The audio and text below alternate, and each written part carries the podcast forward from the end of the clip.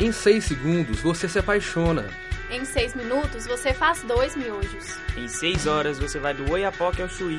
Em seis dias você cria o um mundo. E ainda tira um para descansar. E vocês já sabem, né? Essa é a sexta temporada da Rádio Terceiro Andar.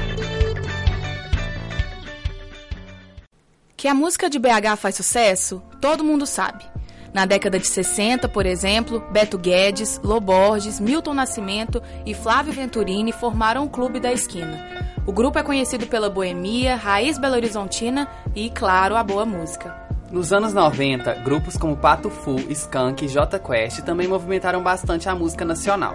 Esses são alguns dos vários exemplos que mostram o quanto a cena musical de Belo Horizonte sempre mereceu olhos e ouvidos atentos.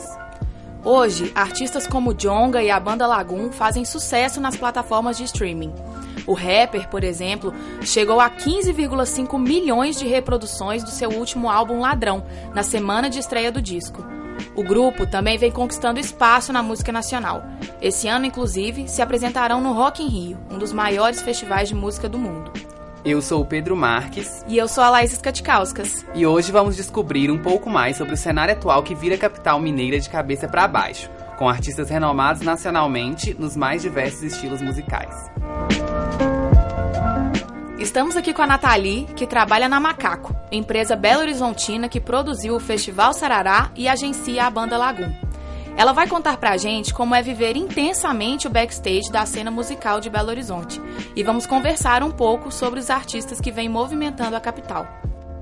Então, Nathalie, como você vê a cena musical de BH quando comparada com a de outras cidades do Brasil? Ah, oi, gente. Primeiro vou me apresentar. É, meu nome é Nathalie. Eu estudo comunicação e eu tenho a música assim como meu principal interesse. É, desde os meus 15, 16 anos eu frequento festivais de música, shows, então é uma coisa assim que antes de entrar na Macaco já estava muito presente na minha vida, mas de um jeito diferente. E eu vejo a cena de BH como um cenário muito criativo e que de certa forma, é mais experimental que os outros. Eu vejo que existem vários caminhos, que a galera trabalha muito no formato de laboratório, eu sinto que as pessoas têm menos medo de errar. E é uma cena mais colaborativa. E em relação a gêneros e estilos musicais, você acha que tem algum som que predomina em Belo Horizonte ou é mais misturado? É muito mais misturado. E eu acho que não no sentido de, de ter várias bandas, vários cantores, vários cantores tendo estilos distintos, mas que todo mundo mistura muito na obra. A gente tem Lamparina, que pega a influência do maracatu, do axé e coloca tudo na mesma música. Usa do funk também. E eu acho isso incrível. Eu acho que isso é uma característica muito própria da cena de Belo Horizonte. Que as pessoas recebem muitas referências, e em cima dessas referências elas constroem coisas novas e coisas incríveis. E você percebeu alguma mudança no cenário musical de BH nos últimos anos?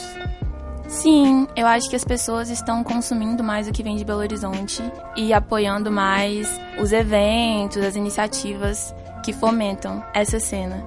Acho que as pessoas também estão sentindo mais liberdade para colocar o próprio trabalho na rua e eu acho isso muito, muito importante. E sobre a percepção da população, assim, em relação a essas bandas e artistas, você tem percebido mudanças também nesse sentido? Nossa, muito, muito. Eu sinto que as pessoas recebem muito bem o que vem daqui. É claro que sempre tem potencial para melhorar e tal, só que eu acho que as pessoas recebem assim de coração mais aberto. Particularmente, eu ainda acho que é uma cena um pouquinho nichada em alguns aspectos, porque quando você vai num lugar, provavelmente você vai encontrar as mesmas pessoas que você encontrou na semana passada. Eu sinto que focar na expansão disso, em atingir quem ainda não está frequentando esses lugares, é uma coisa muito importante, porque às vezes tem, tem a vontade de, ah, vou fazer um rolê de graça, vou divulgar e tal. Só que não tem o foco principal de é chegar numa pessoa que não tá naquele ambiente, que não tá ouvindo aquilo ainda, que por algum motivo sente que não é bem-vinda naquele espaço e fala, olha, isso aqui também é para você, sabe? Tipo, vamos consumir, vamos produzir juntas e juntos. Então, é isso. É, agora falando um pouco sobre a Macaco, uhum. é, você pode explicar pra gente como que é o trabalho dessa empresa? Sim. A Macaco é uma indústria criativa. Funciona com a gestão de projetos criativos no ramo do entretenimento, é, principalmente da música, né? Na verdade, o foco é a música. E todos os projetos que nascem na Macaco, eles nascem com um propósito. Nunca foi, nunca será por capital ou só para colocar na rua. É para realmente impactar as pessoas de alguma maneira. Então a gente trabalha atualmente com festivais, shows e o gerenciamento de carreira da Banda Lagoon, além da Macaco Lab, que é um projeto que visa fomentar a cena local de Belo Horizonte através de workshops, palestras e rodas de discussão e troca mesmo. E é uma empresa totalmente gerida por mulheres em todas as frentes, então isso é incrível. São as minas colocando na rua assim sonhos e experiências incríveis e trabalhando junto, e isso é incrível. E você acha que empresas como a Macaco podem ter tido influência ou influenciar futuramente nesses aspectos de mudança na cena e tudo? Eu acho que sim. Principalmente nesse sentido de criar uma cena mais colaborativa, de dar mais espaço para os artistas. E quais são os desafios para a realização de shows e eventos culturais em BH? Hoje, depois de ter vivido uma experiência no Sarará e tal, eu acho que é muito relacionado aos hábitos de consumo da pessoa que mora em Belo Horizonte. O comportamento é uma coisa muito diferente, não só lá no show, na empolgação e tal. Acho que o processo de compra é diferente e às vezes isso interfere muito em como o show está sendo montado, no que, que o produtor está entendendo que o show vai ser, como ele vai rolar. Então eu acho que falta um pouco de consciência de todos os lados. Na real, eu acho que, por exemplo, eu sou um pouco suspeita para falar isso, mas acho que a Macaco tá fazendo muito bem, que é escutar mais o público, mas eu sei que tem produtores que não escutam, que fazem o rolê assim, pelo achismo. Eu não concordo com isso, porque eu acho que tá lidando com a experiência de outra pessoa. E aí eu também acho que falta o outro lado entender que existem pessoas trabalhando para fazer funcionar. Então falta uma troca e eu acho que isso dificulta muito o processo de realização de um evento, de um show, porque se a comunicação não tá boa, sempre vai ter um lado que vai ser insatisfeito, sabe? E qual que é a importância desses festivais para articular essa cena musical? Assim, o que, que significa incluir artistas tão diversos no mesmo espaço, como por exemplo no Sarará, que a gente uhum. teve é, Gilberto Gil, Jonga, Letrux no mesmo festival, no mesmo espaço, mesmo público ali. Acima de tudo, eu acho que as pessoas param para viver uma tarde com o que é produzido no Brasil. E eu acho isso muito, muito importante. Porque a gente sabe que a Esplanada, apesar de receber vários shows grandes nacionais, principalmente quando ela foi assim lançada como espaço de show, ela era muito associada a shows internacionais. Então, fazer as pessoas saírem de casa para ficar uma tarde inteira ouvindo música nacional, entendendo a diversidade do que está acontecendo no próprio país, eu acho incrível, eu acho muito, muito, muito importante. E eu acho que é nesse momento de parar para ouvir, para entender que é muito diverso, que talvez, sei lá, a pessoa não goste de A, mas ela conheceu B e B é a cara dela. Só que B não é a única pessoa que tá fazendo do jeito, daquele jeito, sabe? Então entender que tem uma coisa pulsando, tem uma coisa acontecendo e que existem várias pessoas com trabalhos incríveis. Essa é a importância desses festivais, sabe? Talvez não o durante, mas o depois, o antes, o momento de contemplação que eles proporcionam para as pessoas. Então, a gente já falou sobre música, sobre festivais, sobre o trabalho da Macaco e agora a gente queria saber um pouco mais sobre você. É, quais que são seus artistas e bandas locais preferidos?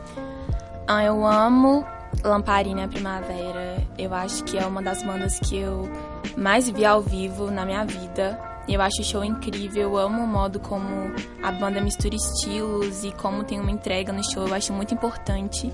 Bom, eu escuto também Sara Não Tem Nome, Rosa Neon, que foi um super grupo que simplesmente brotou na cena de Belo Horizonte, mas está meio que na linha de frente, abrindo vários caminhos é, pelo Brasil, para todo mundo que está trabalhando aqui. É, não é necessariamente de Belo Horizonte, tá pertinho, Montes Claros, a outra banda da Lua, que também é um trabalho da Marina Senna, que tá no Rosa Neon. Gosto de Marcelo Tofani, carreira solo dele, Pequena Morte, várias pessoas, Otávio Cardoso. E eu também gosto muito da cena de rap de Belo Horizonte, porque eu acho incrível, eu acho que é uma das cenas de rap mais importantes do país, tanto pela valorização de quem tá no corre, né, quem tá no rolê, vários grupos de rap no Barreiro, vários MCs diferentes que estão, né, todo domingo lá no duelo, promovendo batalhas, promovendo o próprio trabalho.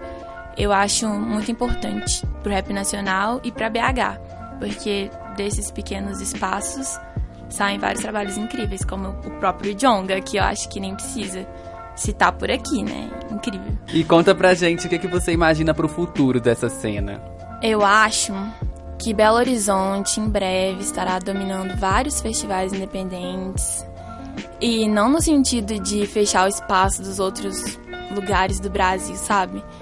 Mas de expandir para as outras pessoas, mesmo tipo novas possibilidades. Já você não precisa viver o eixo Rio-São Paulo para consumir música boa.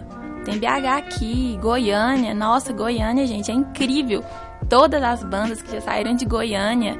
E é fantástico porque culturalmente as bandas que saem de Goiânia não são alinhadas com o que acontece em Goiânia. E quando tu saiu pro mundo, eu achei maravilhoso. Eu acho que Belo Horizonte vai ser mais ou menos nessa mesma ideia.